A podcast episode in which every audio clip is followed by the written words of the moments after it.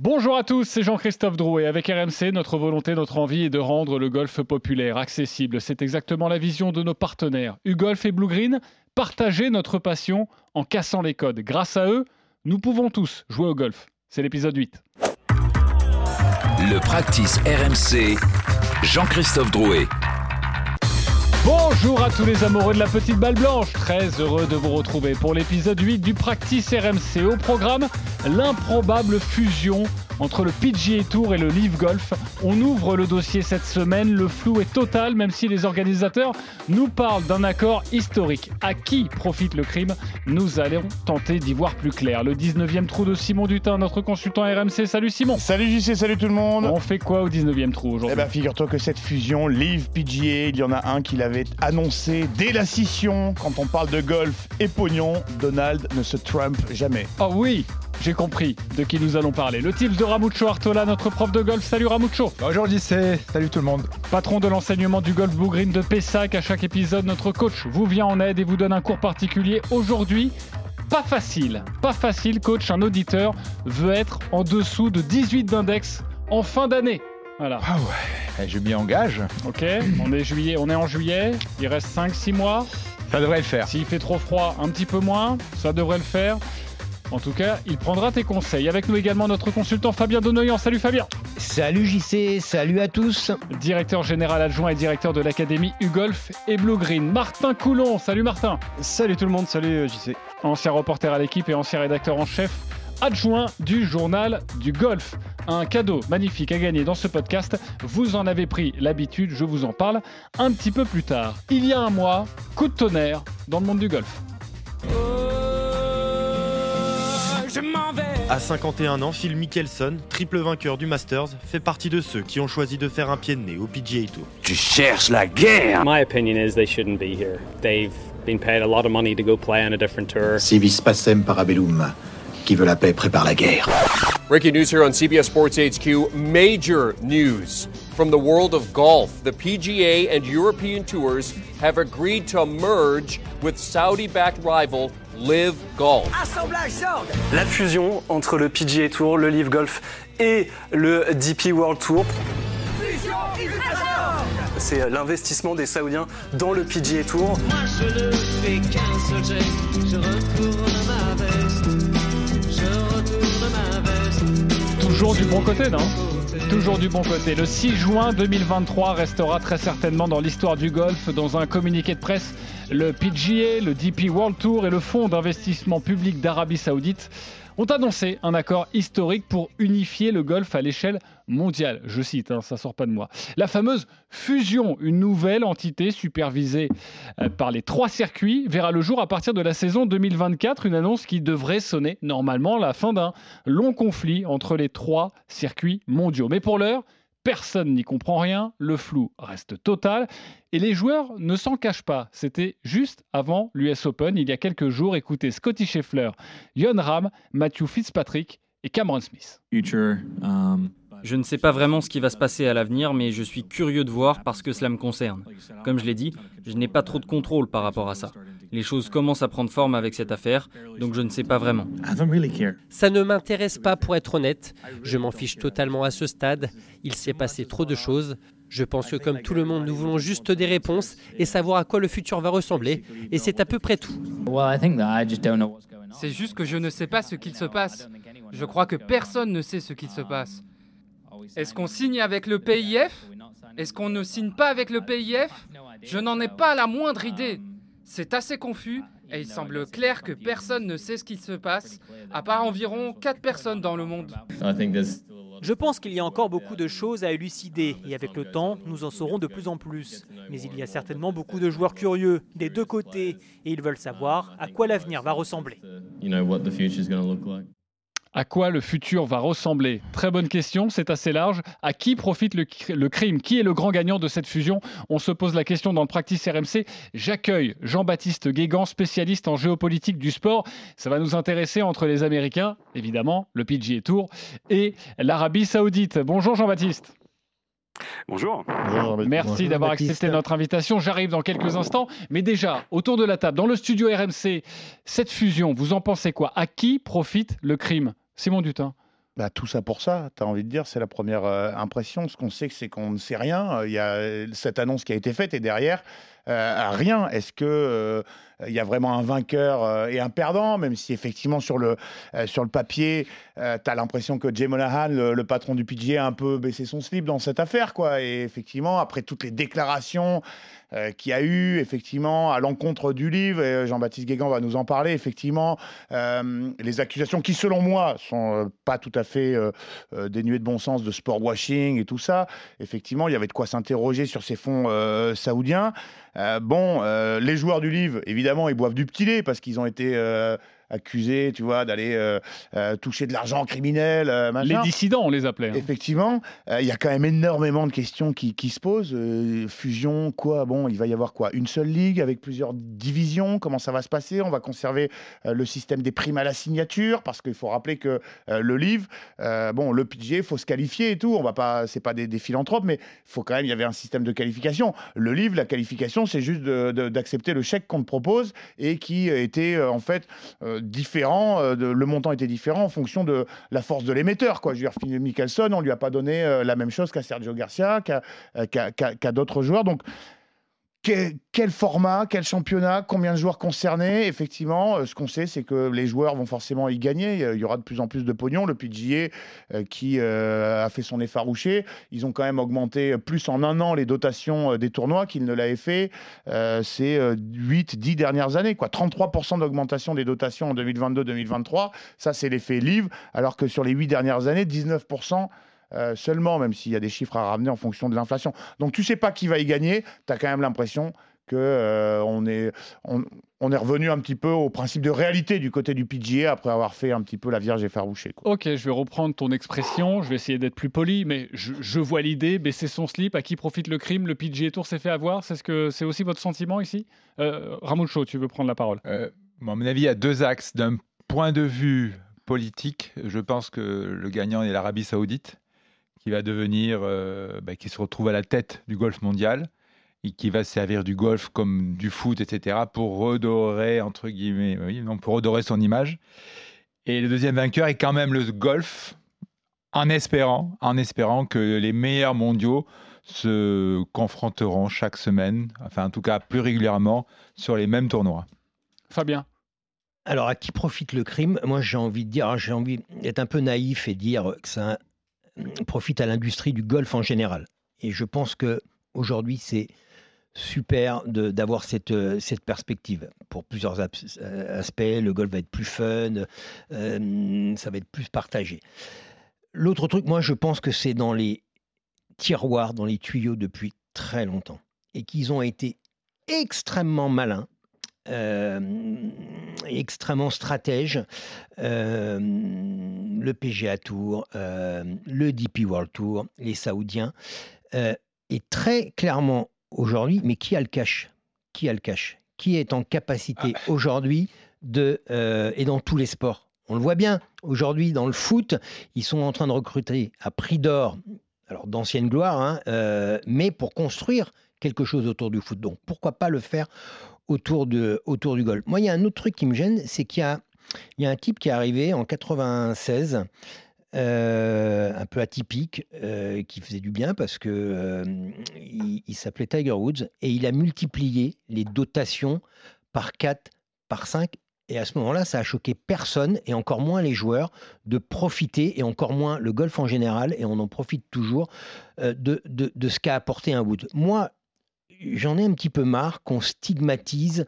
euh, L'Arabie Saoudite a de l'argent. Euh, ils vont créer quelque chose avec les deux entités que sont le DP World.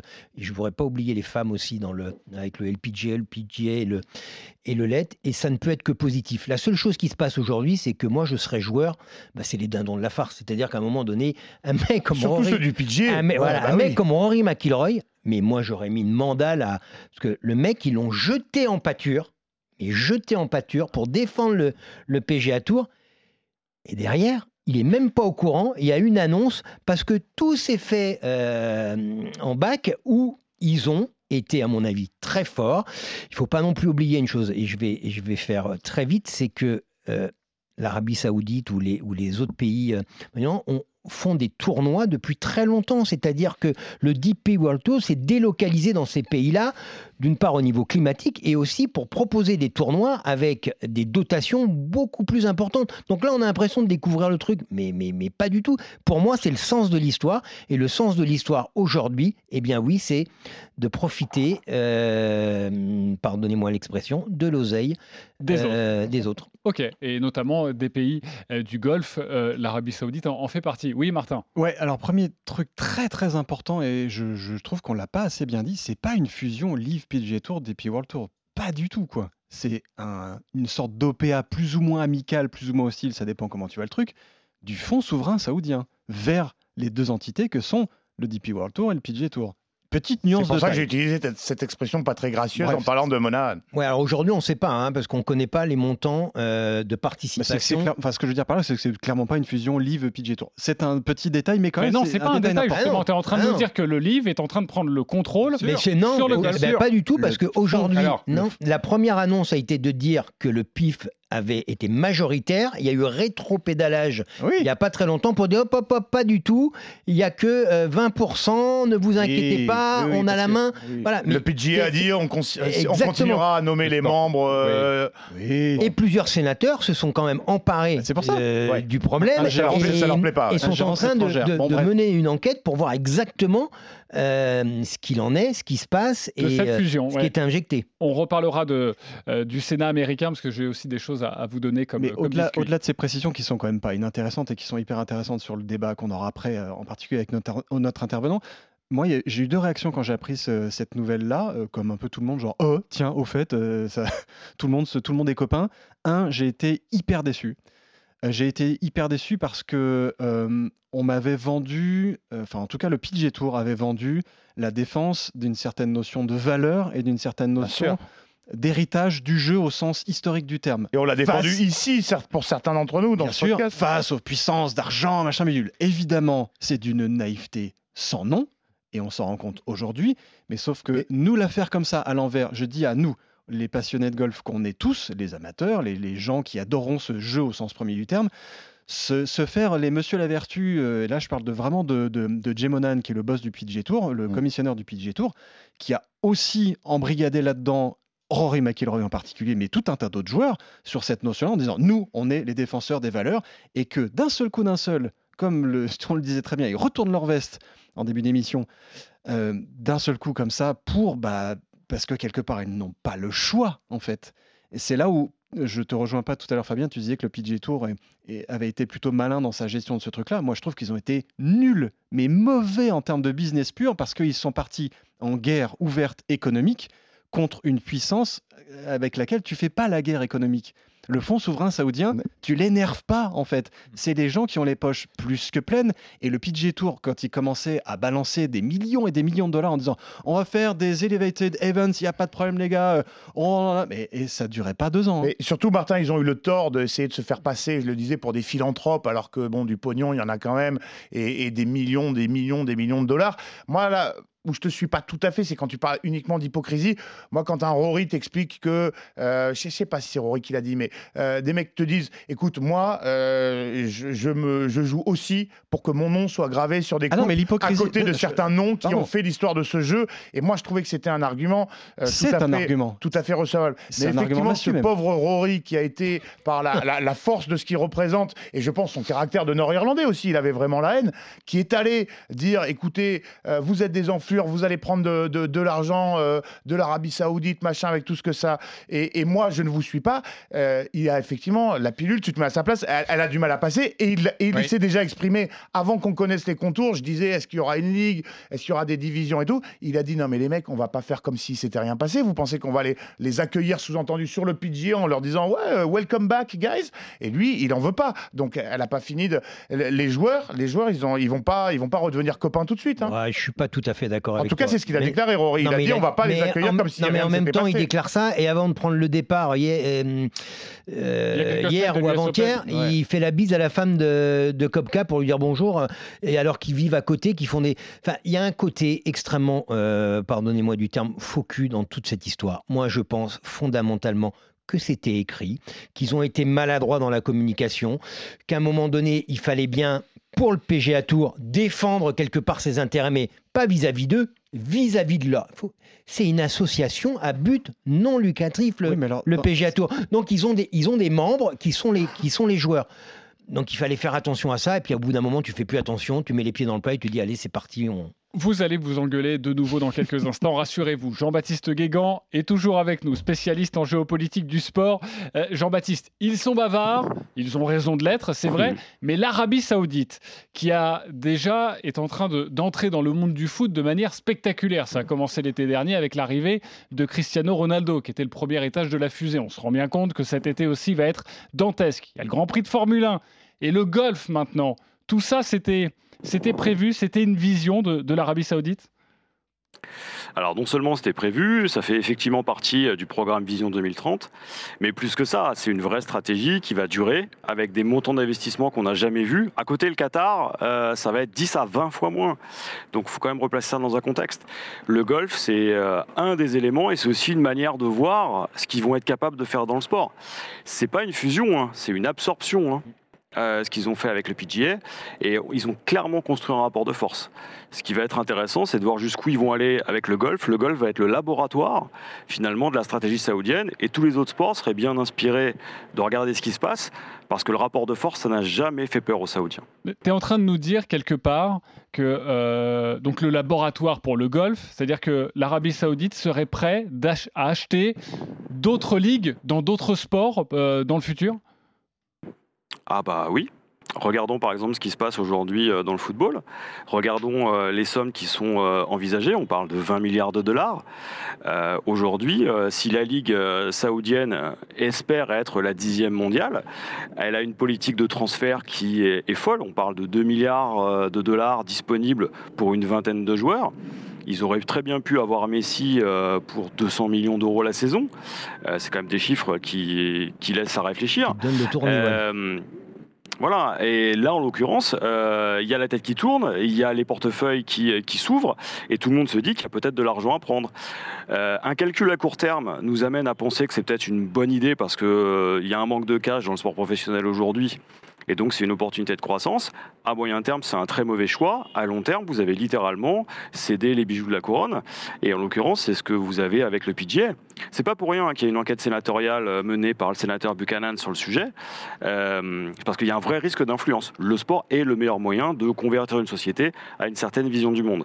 L'Arabie Saoudite investit aussi pour ça. Et le golf est un vrai atout. Le risque d'influence, euh, tu en parles, et d'ailleurs je voulais en parler avec vous et, avec toi Jean-Baptiste Guégan, Euh, le Sénat américain qui se penche sur ce dossier, qui voudrait avoir des éclaircissements sur cette fusion. Son président, Ron Wyden, a déclaré l'implication du PGA Tour avec le PIF soulève de sérieuses questions pour savoir si des organisations qui se lient avec un régime autoritaire et qui minent régulièrement l'état de droit devraient continuer à bénéficier d'un statut d'exemption d'impôt aux États-Unis. On sent bien qu'à un moment donné, et on en parle souvent dans le foot, les, droits de l'homme, est-ce que les joueurs qui vont là-bas euh, sont respectables Est-ce qu'ils ont raison d'y aller Euh, Est-ce que ça, le gouvernement américain s'en soucie véritablement ou quelque part ils n'auront pas droit de citer dessus?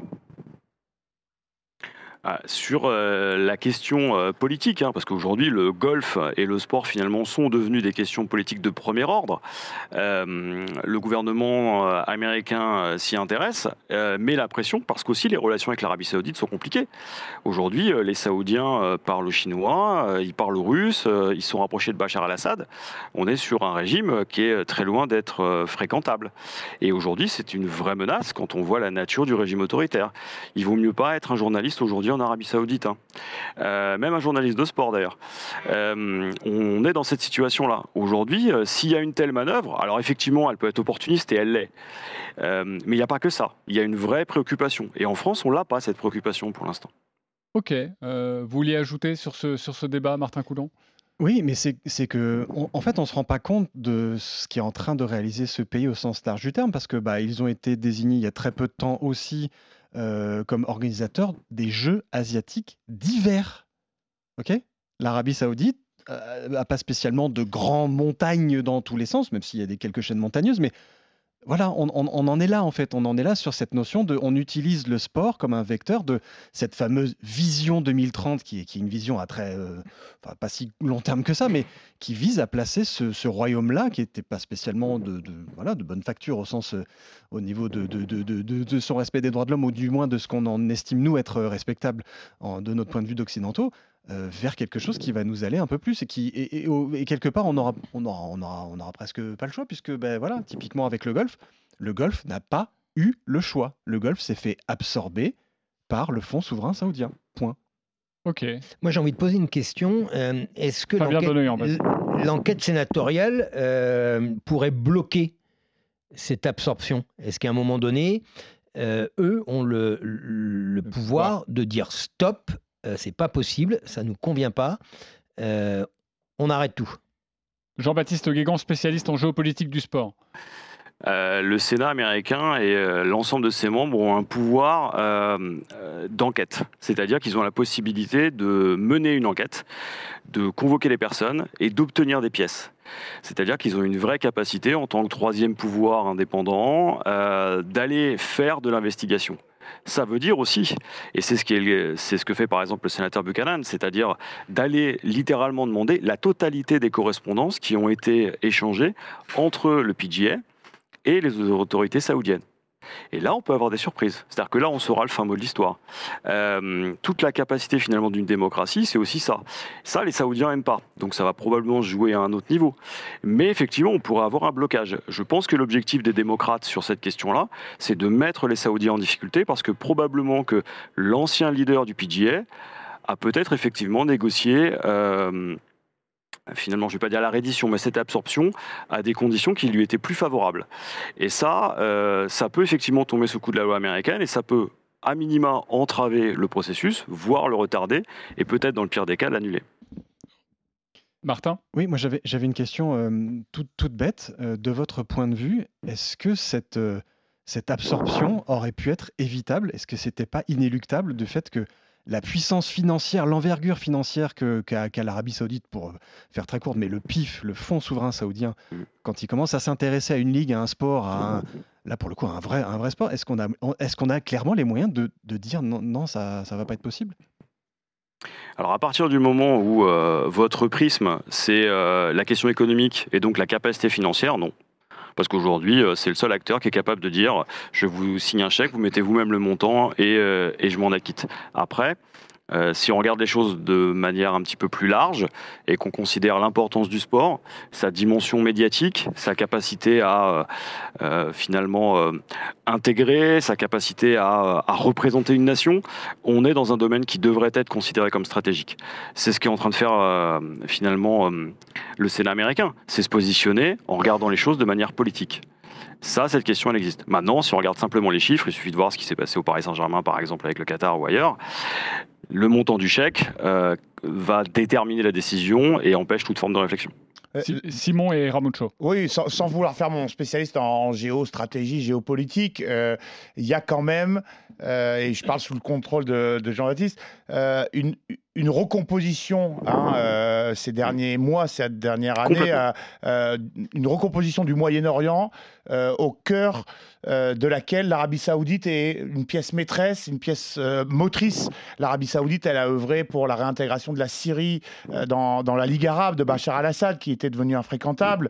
Euh, elle a rétabli ses relations diplomatiques avec l'Iran. Il y a eu cette réconciliation en mondiovision lors du mondial au Qatar, tu vois, dans les tribunes, lors de la victoire face à, à- à l'Argentine. Elle soigne ses relations diplomatiques avec la Russie, façon de dire, chef de file des non-alignés, vous, euh, l'Occident, n'avez de leçons à nos donner de personne. Et le sport, euh, c'est le dernier étage de cette fusée euh, d'un rayonnement nouveau du Moyen-Orient qui souhaite désormais montrer ses muscles face euh, à l'Occident. Et à ce titre-là, je pense que le golf était au sommet de leurs priorités parce qu'il y a le foot, sport universel dans le monde, et le golf, malgré tout, qui, qui bah, garde ces espèces de clichés de tu vois, sport de riche, de sport tu vois, occidental, machin, de symbole de, réussite. Et donc, je pense que c'est tout sauf innocent que euh, le livre, euh, euh, que l'Arabie Saoudite, via le livre, pose sa patte sur, sur le sport, sur le golf, et sur, surtout sur un sport aussi important que ça aux États-Unis.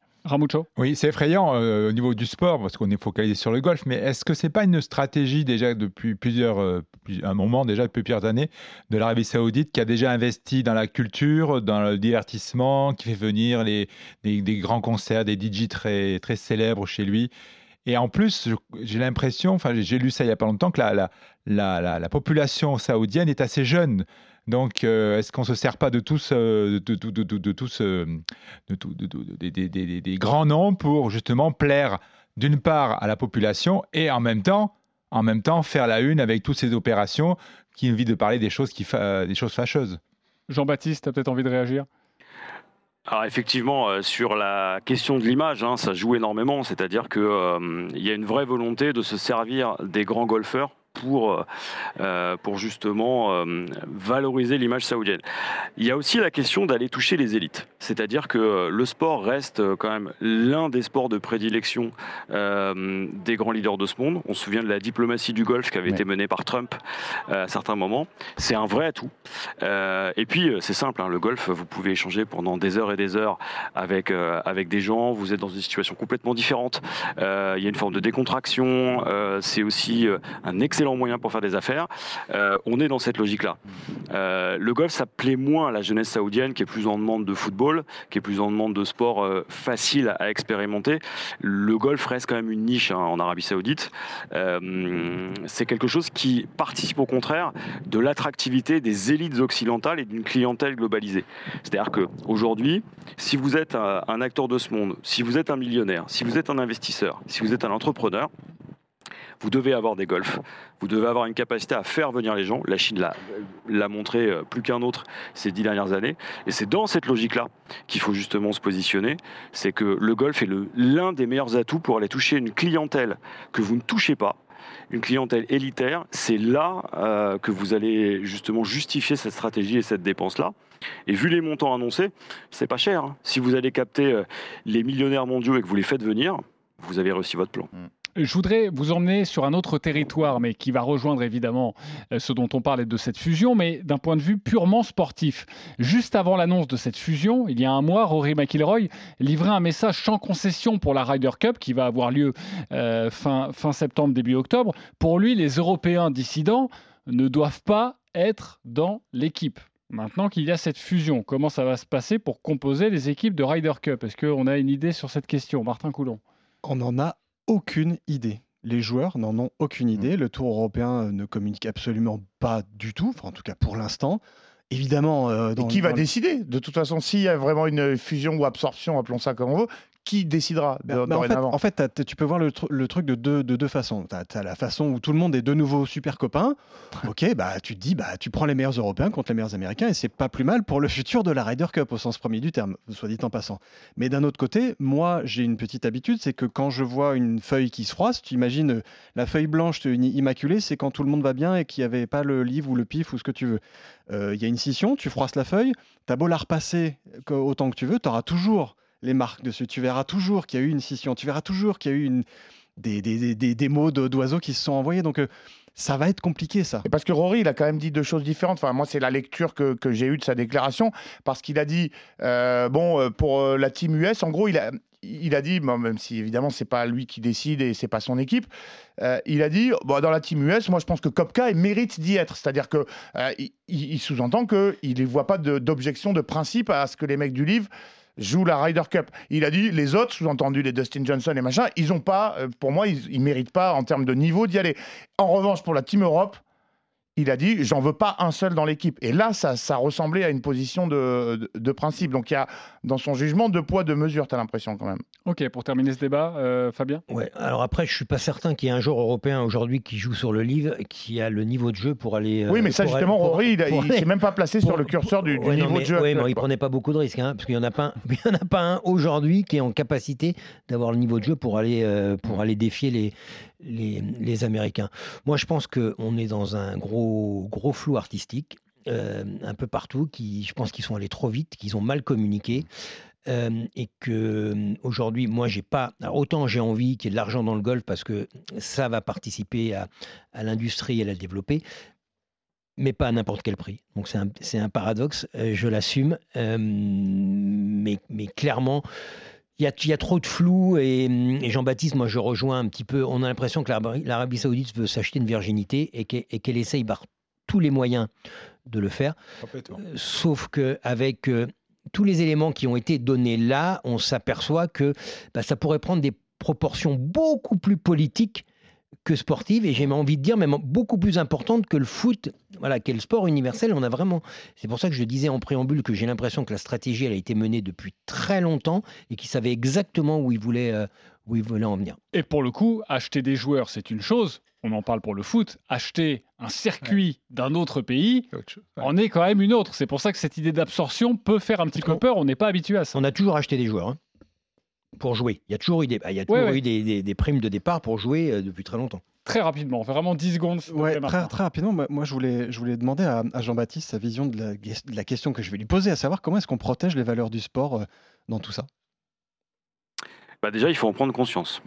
Euh, ça, c'est la première chose. La deuxième, si on est extrêmement rapide, c'est qu'il faut que le politique euh, s'en saisisse et il faut que les instances sportives se responsabilisent aussi. Euh, FIFA, UEFA, PGA, euh, à force de jouer sur la neutralité politique, bon, on voit le résultat. C'est qu'aujourd'hui, ils se font absorber, ils se font acheter, ils ne sont pas protégés. Euh, on est capable de protéger les industries de défense.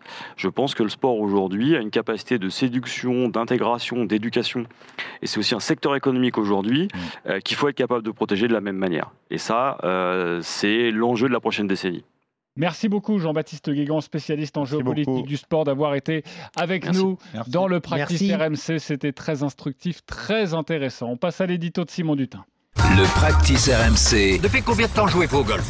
Tom Tom, ça fait vraiment de- depuis des années. Tom et, sur un parcours comme ça, depuis quand? Bah, j'ai j'ai- j'ai 10 minutes. Le 19e trou. Alors il y en a un qui n'a pas du tout été surpris par ce projet de fusion et cette fusion. Et pour cause, il l'avait prédite il y a un an déjà, quasiment dès la sécession. Selon lui, la guerre ne durerait pas. Faut dire que lorsqu'il est question de pognon, ses oreilles se dressent tel un renard. Et je ne parle pas de celui qu'il porte sur la tête, vous l'aviez deviné. Il s'agit de ce bon Donald Trump. It sounds interesting to me. Le 18 juin 2022, il y a un an tout juste, Donald nous sortait sa meilleure boule de cristal afin de nous prédire la chose suivante. Je cite. Tous ces golfeurs qui restent loyaux, aussi déloyal PGA, s'en mordront les doigts lorsque l'inévitable fusion avec le livre aura lieu. En attendant, ils n'ont droit qu'à un gentil thank you de la part des dirigeants du PGA qui gagnent des millions chaque année. À l'époque, l'ancien président des États-Unis n'intéresse plus grand monde. Il est banni, de Twitter et au mieux, sa déclaration avait fait sourire ceux qui l'avaient vu passer. Il est trop gros là. Bah, c'est vrai que les amoureux de golf étaient plutôt inquiets, voire tristes. Bon, à part Fabien Donoyan, qui n'aime rien d'autre que le chaos et qui me confie en off être un admirateur du 45e président des États-Unis. Alors, Quel cette, pro- cette prophétie trumpienne s'est donc révélée être euh, une oasis au milieu d'un désert de conneries et d'inepties qu'une saison de podcast ne suffirait pas à compiler. Retenons euh, quand même ses déclarations sur euh, son espoir de traitement du Covid par injection de désinfectant ou encore son inoubliable pour nous Français She's in good shape, really, beautiful, drivé dans la tronche des époux Macron en parlant de Brigitte, ce qu'on pouvait alors traduire par un abominable. Elle est bonne quand même pour son âge. Mais plutôt que son appétence pour dire des conneries ou des horreurs, arrêtons-nous sur sa passion pour le golf, car oui, Donald Trump est un joueur assidu, plutôt très bon, au swing disgracieux mais terriblement efficace qui roule avec ses kilos en trop et ses copains milliardaires en voiturette sur les greens au mépris de l'éthique et d'une étiquette qu'il a visiblement oubliée. C'est pas des amnésiques, c'est deux En même temps, il s'en fout, les golfs lui appartiennent, il en possède au moins 16, mais peut se laisser tenter à l'occasion par euh, d'autres parcours. Et tant pis s'il y a du boulot dans le bureau ovale, Trump aurait, selon recoupement euh, de ceux qu'il appelle les fake news, joué plus de 300 fois durant les 4 ans qu'il a passé à la Maison-Blanche. Après tout, ça ne fait que 20% de son temps de travail. Ah, Des stats d'assiduité au taf dignes de Jean-Christophe Drouet ou Fabien Donoyan, même si lui, il a un bon alibi, son boulot c'est d'être au golf. Et du coup, forcément, lorsqu'on joue autant, bah, on devient bon. C'est ce qu'avait confirmé Grégory Avray dans les colonnes de nos confrères de West France. Sur ce que l'on voit des vidéos, c'est sûr qu'il a un très bon niveau. C'est fluide, naturel, on sent qu'il joue souvent. Bah, c'est la seule différence avec Jean-Christophe finalement, puisque selon le d'ordinaire plutôt fiable site Golf Digest, Trump serait, ça m'a surpris, 2,8 de handicap. Ce qui vous en conviendrait est un peu énervant. Vous êtes un porc. D'ailleurs, vous avez une tête de porc. Et comme si l'amitié qui nous lie désormais avec euh, Jean-Christophe euh, n'en était pas une preuve suffisante, le golf, ça rapproche parfois des gens qui n'ont rien à foutre ensemble, puisque Trump, malgré sa fâcheuse tendance à parler pendant que les autres jouent ou à déplacer sa balle lorsque son lie ne lui convient pas, a déjà partagé des parties avec Tiger, Rory ou encore Samuel Lee Jackson, qui lui n'avait euh, pas hésité à le qualifier de tricheur. Alors inclinons-nous, Donald Trump avait tout vu dès le début et avec du recul. Déjà en 2017, on ne sait plus très bien s'il parlait des fameuses émeutes de Charlottesville ou de la scission, scission Live PGA. I'm not putting anybody on a moral plane. What I'm saying is this you had a group on one side and you had a group on the other, and they came at each other with clubs, Bah ouais, mon Donald, deux camps, des mecs vénères qui débarquent avec des clubs. and they came at each other with clubs. Les deux organisations devraient en effet finir par se réconcilier. Preuve que lorsqu'il s'agit de golf et de pognon, Donald se trumpe rarement. Merci beaucoup Simon Dutin. 2,8 de handicap. C'est Oui, beau ça. Euh, c'est faux surtout, non Ouais, c'est- mignon, oui, bien sûr. Si lui, il est de 8, moi, je suis plus 5,4. Écoute, c'est Golf. Digest qui l'a dit, j'ai essayé de recouper, et effectivement, il paraît qu'il Il est... est propriétaire de Golf Oui, Digest. j'allais dire, il est actionnaire propriétaire Golf Digest. Il a acheté le système régulateur en chef. Ça paraît très étonnant, mais il paraît qu'il est, il, il Ouais. paraît qu'il est très efficace. Golf, golf pourcentage, comme on Une dit. partie de golf avec Donald Trump, ça doit être quelque chose. Non, merci. Euh, Je passe mon tour. Bof. Avec, Ouais, Ça je doit être pense une que c'est expérience, étonnant. en Mais effet. avec les humeurs là sur le fairway, non Juste pour le humeur sur le fairway, éventuellement, mais avec le gars, non. Voilà, juste pour faire du humeur sur le fairway. Ok, tout le monde se passe son tour, c'est une mauvaise Ouais, idée. Barjot, le, Bon. le garçon. On l'invitera évidemment dans le practice RMC, il doit, il doit nous écouter chaque semaine. Bien sûr, on À chaque épisode, on file au practice pour Donald. Le practice RMC. Je vous conseille, c'est de viser un peu à gauche du drapeau, aussi les, toutes les bacs à sable devant. Ou bien, ou, ouais, ouais, c'est ça que j'ai. Voilà, elle part bien. Bien joué, super. Le tips de Ramucho. Comme à chaque épisode, on se met en condition avec les oiseaux, avec la nature. Et on part sur le tapis pour le practice. À chaque épisode, on vous propose un cours particulier avec notre prof, Ramucho Artola. Vous avez un problème, vous avez besoin d'un conseil, on est là pour vous. Joseph est avec nous. Salut Joseph. Oui, bonjour à tous. Bonjour Joseph. Joseph, nous t'écoutons et surtout Ramucho t'écoute. Oui, bonjour, bonjour à Mucho. Bonjour Alors, ma question aujourd'hui, c'est alors euh, moi j'ai commencé le golf il y a six mois. Euh, je suis d'handicap 29 aujourd'hui. Moi, mon objectif à titre personnel, c'est de euh, descendre au moins à, à 18, voire euh, en dessous euh, d'ici la fin de l'année, pour pouvoir un peu battre mon frère et mon père sur les parcours, sur les parcours de golf. Et donc de savoir à peu près les, les plans de jeu à mettre en place et surtout quel type de jeu euh, à travailler euh, régulièrement, soit le petit jeu, le, le putter, etc. Donc, euh, donc voilà. Alors ça m'intéresse drôlement Joseph parce que personnellement j'ai aussi envie de descendre euh, 18, 17, 15, Eh ben voilà. Donc euh, voilà, je- j'écoute religieusement moi aussi. Ramucho. Alors Joseph, je vais te proposer un petit programme qui va te Oui. permettre, j'espère, d'atteindre euh, tes objectifs. Ah, je prends mon petit calepin alors? Alors, euh, on va déterminer trois axes euh, de travail. Alors, il y aura de l'amélioration technique à apporter. On va apprendre à varier les coups et on va également travailler sur le parcours. D'accord. Donc, l'amélioration technique, euh, je ne connais pas ton mouvement, etc. Mais à 29 d'index, excuse-moi, ne le prends pas mal, mais tu dois pouvoir quand même améliorer ta technique au sens très large du terme, mais sans remettre ton, ton, ton swing en chantier. hein. Tu vois ça avec ton, avec ton coach, mais tu vas travailler avec ton coach sur trois points. Euh, le premier, c'est obtenir une régularité au niveau des, des contacts. Le deuxième point, également, ta direction doit être plus régulière grâce au chemin de club. Et la troisième, euh, évidemment, gagner en distance en contrôlant euh, ta vitesse. Voilà. D'accord.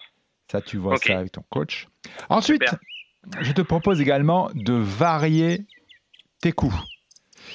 Donc, tu vas gagner là aussi énormément euh, de points en, en développant tout simplement une variété de, coups de golf qui te permettront de ne jamais être pris au dépourvu sur le parcours. Donc, par exemple, sur les mises en jeu, au drive, tu vas alterner un, swing complet, un full swing avec une intensité euh, élevée, parfois quand ça, se, quand ça s'y prête, et parfois quand le, le, le, le, le- le trou est plus délicat, toujours un, un swing complet, mais avec une intensité un peu plus basse. Ensuite, concernant tes attaques de green, tu vas varier, je te conseille de varier d'amplitude cette fois-ci, donc des full swing, mais également des demi et des trois quarts de swing que tu peux, euh, que tu peux euh, travailler également, que tu peux utiliser sur le parcours.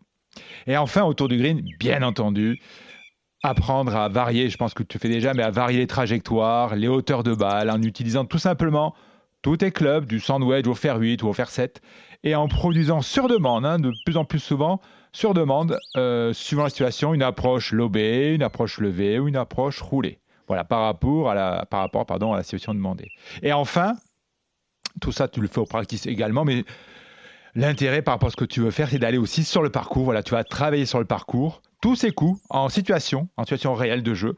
Donc, euh, accompagner ton coach, en tout seul, rebattre des balles ou en situation, en, en partie amicale. Voilà, tu vas travailler tout ça, mettre en application tout ça en situation de jeu sur le parcours. Et je m'engage, vu, que tu joues depuis six mois, je m'engage sans trop de risques à te, à te faire descendre à 18 à la fin de l'année. Quelle est la priorité euh, Je poursuis euh, la question de Joseph. Quand on veut descendre son index dans ces eaux-là, euh, comment ça se passe? Est-ce que la priorité c'est le petit jeu? Est-ce que la priorité c'est le putting? Est-ce que c'est la mise en jeu? Moi par exemple j'ai un problème, c'est que le deuxième coup et tout ce qui se passe après, ça va, mais c'est ma mise en jeu. Et c'est ça qui me pénalise parce que parfois je peux me retrouver très loin pour le deuxième coup, alors que euh, le deuxième coup c'est un coup que j'aime faire, mais il Hmm. faut que je drive bien. Donc moi ma priorité, je le sens, c'est le drive. Est-ce que euh, c'est aussi ton analyse pour un joueur qui est euh, 25, 26, J'ai 29 le même souci que Jean-Christophe.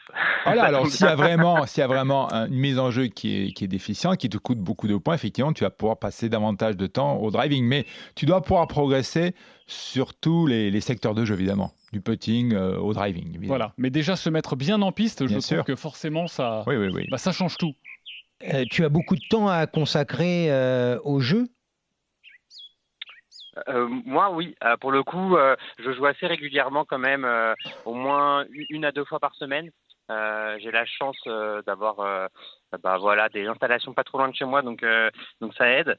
Et, euh, et c'est vrai que je suis d'accord aussi avec Jean-Christophe. En fait, le fait de réussir un premier coup me met quand même assez en confiance pour la suite euh, euh, et l'enchaînement des, coups suivants. Donc c'est vrai que c'est assez important, je pense, d'assurer le premier. coup. Alors je partage, je vois que Martin n'est pas d'accord parce que je pense qu'il va, il va mettre le petit jeu en. Moi, je, en fait, pour progresser vite et d'une manière générale, il vaut mieux mettre en jeu plutôt bien et régulièrement et plutôt, et plutôt loin. Moi, ce qui m'impressionne, là, c'est que 6 mois de golf, euh, t'es 29, t'as fait combien de compétitions?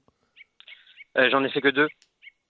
Ouais, donc tu as déjà, euh, t'en, t'en as sous le pied, euh, surtout avec la, la nouvelle façon de compter, de compter l'index. euh, tu peux rapidement atteindre. euh, quel est ton meilleur score hors compétition?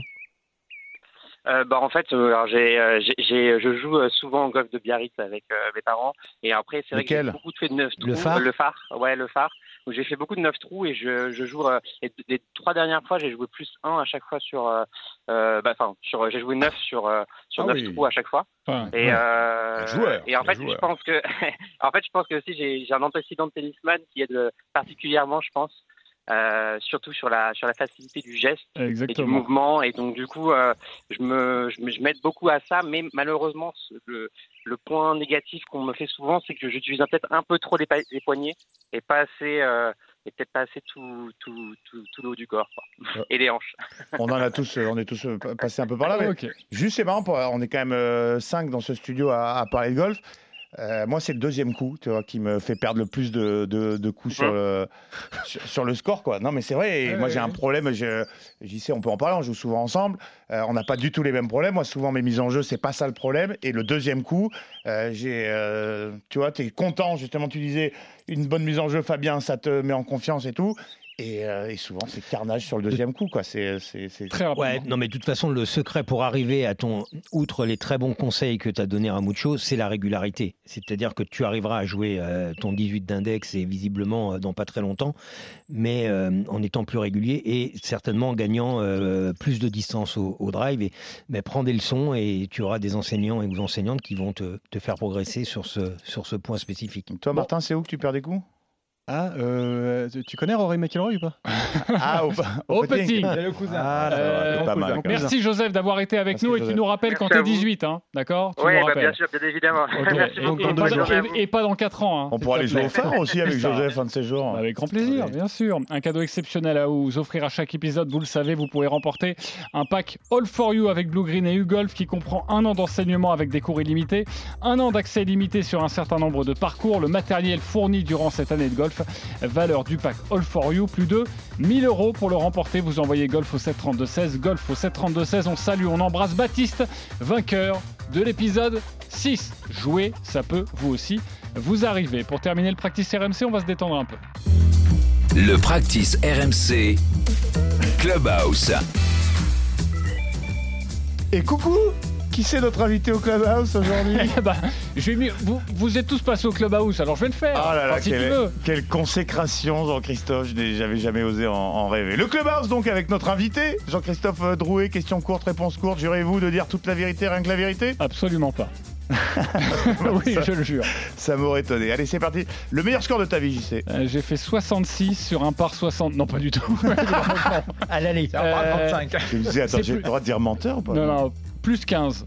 Et sur un, sur un 9 trous, Roy Malmaison, mais qui est évidemment pas très difficile quand on débute et tout ça, j'ai déjà fait plus 5. Oh, Il y a moyen d'en mettre partout quand même. Ouais, hein, ouais, hein, aussi. Voilà, Donc, plus euh, 5 là-bas. Ta distance au drive Allez, 220 mètres. Entre 200 et 220 mètres, et ça m'est déjà arrivé, mon record, c'est toujours inscrit sur ma montre, euh, c'est 267 mètres, mais ça roulait pas mal. hein. On avait Il y avait de la descente. Ouais, réponse courte hein, d'ordinaire quand c'est toi qui, euh, qui pose des questions. Ton club préféré? Le pitch. Euh, Pourquoi?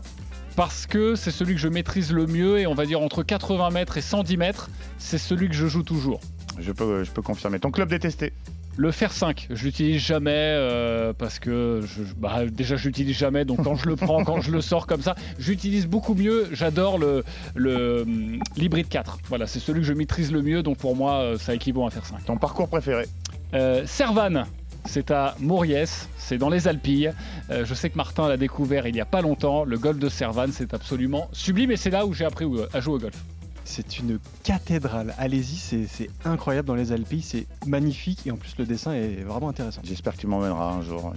Le parcours que tu rêves de faire Roulement de tambour Augusta Et sinon, euh, j'ai découvert le golf à la télé en regardant euh, Pebble Beach. Euh, et donc, euh, je me, vu que c'était mon premier parcours vraiment que je suivais, je me suis dit, euh, j'ai envie de faire le Pebble Beach et notamment le trou numéro 7.